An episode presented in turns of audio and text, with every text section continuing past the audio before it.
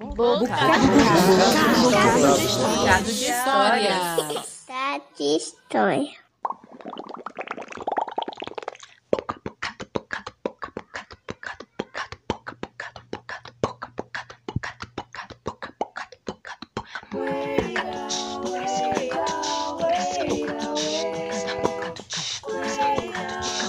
Bocado de história. Aquele Deus era dono daquela cidade, como um mortal seria dono de fazenda ou sítio. Não era grande a cidade, o templo, casas e campos ao redor. Mas porque era dono daquela cidade, o Deus era também responsável pela felicidade dos seus habitantes. E um dia, pelas preces, percebeu que os habitantes não eram felizes. Nada lhes falta, disse o Deus em voz alta. Cuido para que as estações sigam em boa ordem. Garanto-lhes colheita no campo e comida na mesa. Nenhum grão apodrece nas espigas, nenhum ovo gora nos ninhos e seus filhos crescem. Por que então não são felizes? Porém, os homens desconhecem as perguntas dos deuses, e embora tivesse falado em voz tão alta que poderia ser ouvida de uma estrela a outra, ninguém lhe respondeu. A cidade estava na palma da mão do Deus, e ainda assim tão longe que ele não via os sentimentos daquelas pessoas. Irei até lá, disse a alta voz. Entre eles, verei melhor o que se passa. E, tendo decidido, abriu seus imensos guarda-roupas à procura de uma identidade com a qual apresentar-se no mundo dos mortais. Havia ali peles e couros de todos os animais, da lisa pele da gazela à áspera couraça do rinoceronte. Mas desta vez não seria como animal que desceria à terra. Remexeu entre as peles dos humanos, suspendeu uma escura, bronzeada de sol, hesitou um instante. Depois, escolheu a mais lisa e macia, fechou-se bem dentro dela, cobriu-se com uma túnica e desceu. E eis que aquela mulher de longos cabelos apareceu naquela cidade dizendo que era Deus, e ninguém acreditou. Fosse Deus, teria vindo como guerreiro, herói ou homem poderoso. Fosse Deus, apareceria como um leão, touro bravio, ou águia lançando-se das nuvens. Até o crocodilo e a serpente poderiam abrigar Deus em seu corpo. Mas uma mulher vinda das ruas estreitas nada mais podia ser que uma mulher. E assim o Deus prendeu seus longos cabelos sobre a nuca e foi procurar um trabalho. Mas a uma mulher não se dá trabalho de ferreiro, nem se põe na carroça a conduzir cavalos. Uma mulher não é aquela que comanda soldados, uma mulher não é sequer aquela que conduz o arado. E depois de muita procura, o Deus Mulher só conseguiu empregar-se em uma casa para ajudar nas tarefas domésticas. Era uma boa casa que o acolheu, a esposa diligente, o marido trabalhador. Poeira não se juntava nos cantos, embora trouxessem em suas sandálias, e os filhos cresciam como crescem filhos que não têm doenças. Porém, poucos sorriam. Cumpriam suas tarefas de dia. À noite, juntavam-se no estábulo para aproveitar o calor dos animais. As mulheres fiavam, os homens consertavam ferramentas ou faziam cestos. Ninguém falava as noites eram longas depois de longos dias. Os humanos se entediavam.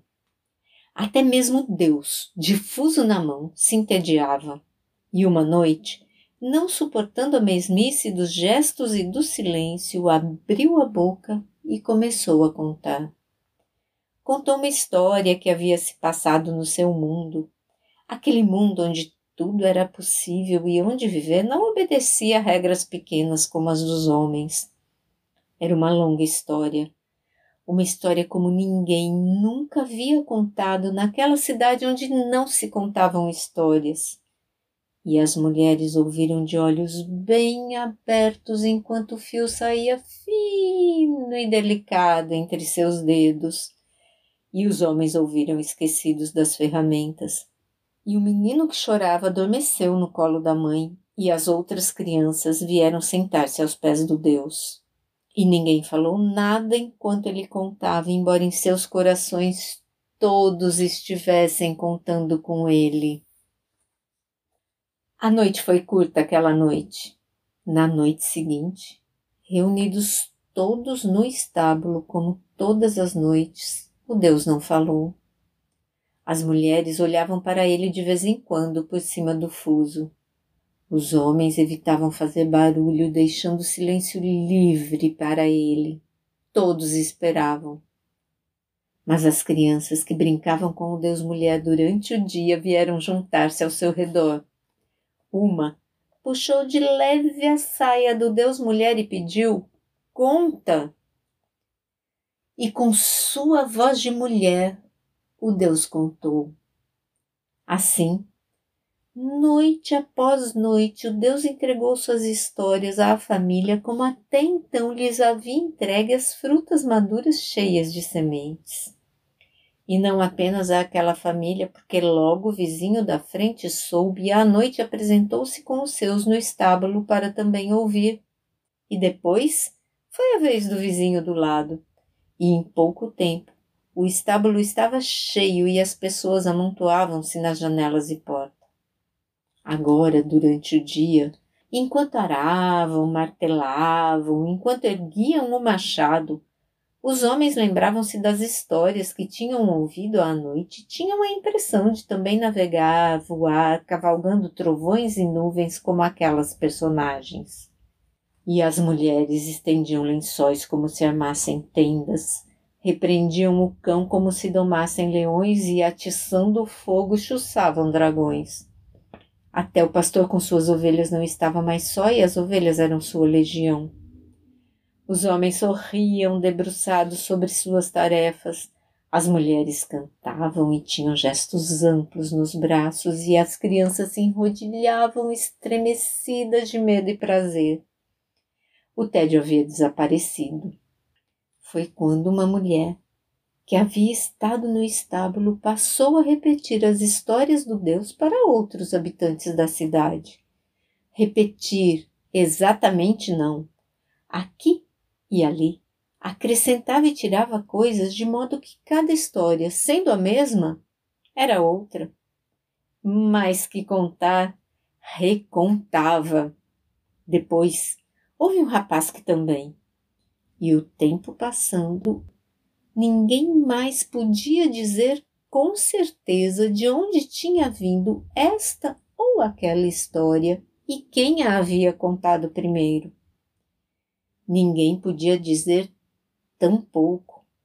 Qual o paradeiro daquela mulher de longos cabelos presos sobre a nuca, que um dia havia aparecido na cidade vinda não se sabe de onde, e que em outro dia havia partido com o seu carregamento de histórias para o mesmo lugar.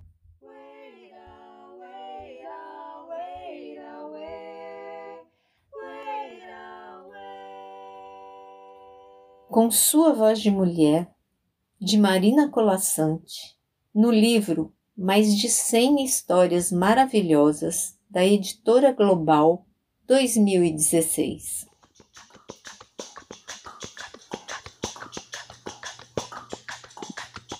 Acabamos de ouvir Sandra Santaella, de Calcaia, Ceará. Siga Sandra no Instagram, arroba Sandra T. Santaella. E aproveite para seguir também arroba Bocado de Histórias. Até semana que vem, porque semana que vem tem mais. Bocado, Bocado de história.